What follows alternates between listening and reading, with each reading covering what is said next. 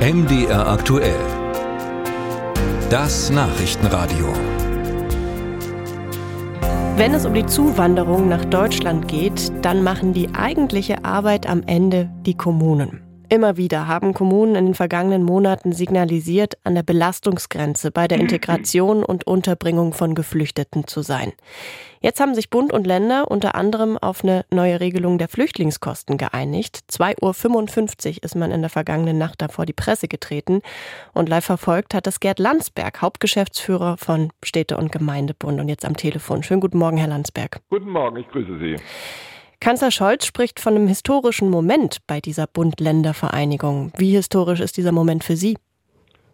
Ob der wirklich historisch ist, wird sich erst im Nachhinein zeigen, wenn die vielen durchaus guten und wichtigen Schritte tatsächlich umgesetzt sind.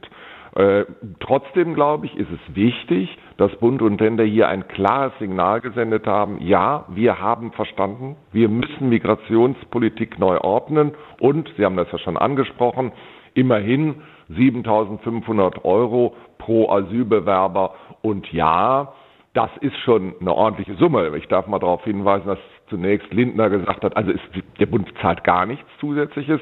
Dann haben die Länder mit unserer Unterstützung 10.500 gefordert. Und das ist natürlich so ein bisschen Basarprinzip, aber 7.500 ist schon ein Wort. Und es ist auch deshalb wichtig, weil wir jetzt wissen, dass wir das bekommen. Bisher wussten wir ja gar nicht, was kriegen wir denn 2024. Insofern finde ich, ist es ein gutes Signal. Und gleichzeitig sollen die Asylleistungen gekürzt werden.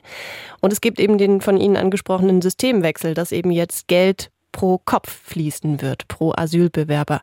Was heißt das jetzt für Ihre Arbeit in den Kommunen? Sie haben schon gesagt, Sie können jetzt planen?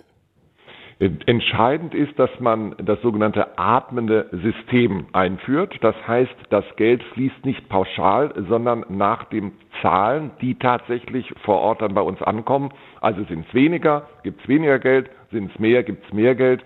Das haben wir immer gefordert. Das ist eine realistische Betrachtung und wir brauchen sowieso in der Migrationspolitik deutlich mehr Realismus. Das heißt, Sie können jetzt aufatmen.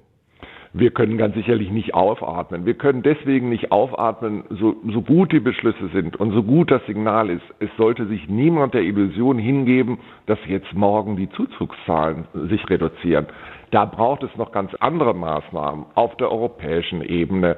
Mehr sichere Herkunftsländer, darüber ist gar nicht gesprochen worden. Wir plädieren ja dafür, zum Beispiel die Maghreb-Staaten als sichere Herkunftsländer zu definieren. Mehr Vereinbarung mit den Herkunfts- oder Fluchtländern. Ich weiß, dass das schwierig ist, aber nur alle Bausteine zusammen werden möglicherweise hoffentlich äh, zu einer Reduzierung der Zahlen kommen, aber ganz sicherlich nicht morgen.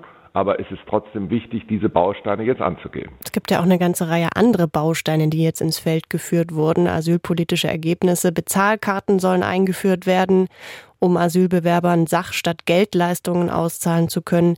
Die Asylverfahren sollen beschleunigt werden, da soll mehr Geld auch ins Personal gesteckt werden.